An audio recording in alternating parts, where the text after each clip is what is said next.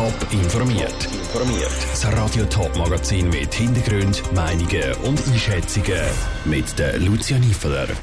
Wie weit beim Tötungsdelikt von Bottighofen die Forderungen von Anklage und Verteidigung auseinanderliegen und wie die Impfzentren in der Region sich auf die Corona-Impfungen der ukrainischen Flüchtlinge vorbereitet, das sind zwei von den Themen im Top informiert. Verschossen, verstückelt und entsorgt. Das soll eine 55-jährige Frau vor eineinhalb Jahren zu Bottighofen mit ihrer Mieterin gemacht haben. Seit heute Morgen wird der Fall vor dem Bezirksgericht Kreuzlingen verhandelt. Zuerst ist die Anklagte befragt worden. Am Nachmittag sind dann Staatsanwaltschaft, Anwälte und Verteidigung dran gewesen. Der Patrick Walter verfolgt für uns den Prozess. Patrick, die Anklagte behauptet ja, sie hätte aus Notwehr gehandelt, weil sie sich bedroht gefühlt hat. Mit dieser Darstellung ist der Staatsanwalt aber gar nicht einverstanden, oder? Er sieht das ganz anders. Die Anklagte sei dem Opfer körperlich überlegen gewesen. Darum hätte sie beim Angriff vom Opfer das einfach wegschupfen und davor Stattdessen hat sie geschossen und das gezielt in den Kopf. Darum können von Notwehr keine Rede sein, sondern es sei vorsätzliche Tötung. Auch die Anwältin der Privatkläger hat vor Gericht ein Plädoyer gehalten. Sie vertritt die Familienangehörigen vom Opfer und fordert zwei Sachen. Eine angemessene Strafe und eine Genugtuung von 8000 Franken pro Person. Wie begründet sie die beiden Forderungen? Die Anwältin begründet die Geldforderung damit, dass die Familienangehörigen lange nicht gewusst haben, was mit dem Opfer passiert ist. Und weil die Anklagte die Leichen verstückelt und entsorgt hat, hätten sie auch nie wirklich Abschied nehmen. Zu der weiteren Bestrafung meint sie, dass die Aussagen der Anklagten über das Opfer sehr abschätzig. Die Tat selber sei kaltblütig und müsse darum bestraft werden. Als letztes war auch noch die Verteidigung an der Reihe mit ihren Forderungen. Der Verteidiger fordert eine viel tiefere Strafe für die Anklagte. So soll es einen Freispruch geben oder allenfalls zwölf Monate Haft plus ein Bus. Auch bei der Genugtuung liegt der Verteidiger mit 500 Franken wesentlich tiefer. Was ist seine Begründung? Er begründet die tiefen Forderungen mit der Angst der Anklagten gegenüber dem Opfer. Auch hätte laut dem Verteidiger seine Klientin eine schwere Kindheit gehabt, wo sie prägt hat. Er wiederholt auch die Aussagen der Anklagten, dass sie aus Notwehr geschossen hat. Darum sei das Strafmaß der Staatsanwaltschaft viel zu hoch. Die Genugtuung sei so tief angesetzt, weil die Verwandten und Bekannten wenig Kontakt mit dem Opfer hatten. Danke vielmals, Patrick Walter. Der Prozess am Bezirksgericht Kreuzlingen geht morgen weiter. Das Urteil soll dann am Freitag bekannt gegeben werden.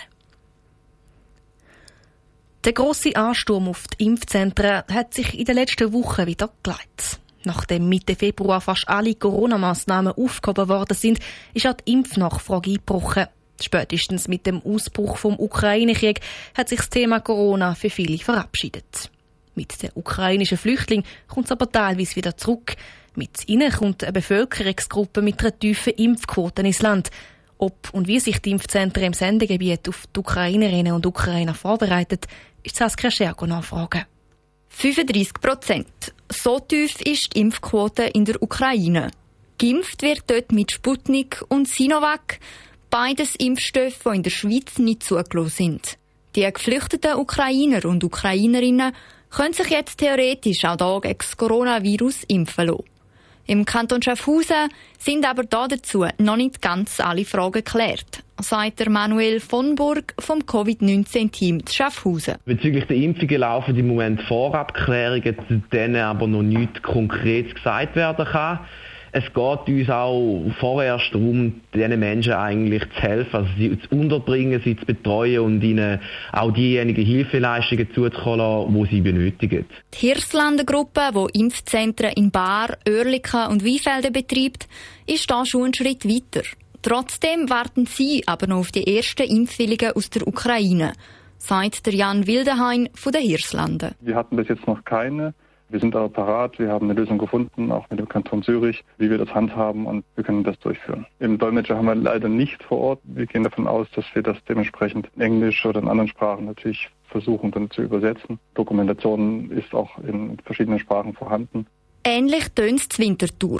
Nur mit dem Unterschied, dass es dort schon zu vereinzelten Impfungen gekommen ist, sagt der Thomas Kraft, Leiter vom Impfzentrum Winterthur. Wir haben schon Flüchtlinge gehabt, die bei uns sind impfen konnten. Im Moment sind es noch nicht viele gewesen. aber wir haben schon gehabt. Und wir sind vorbereitet darauf.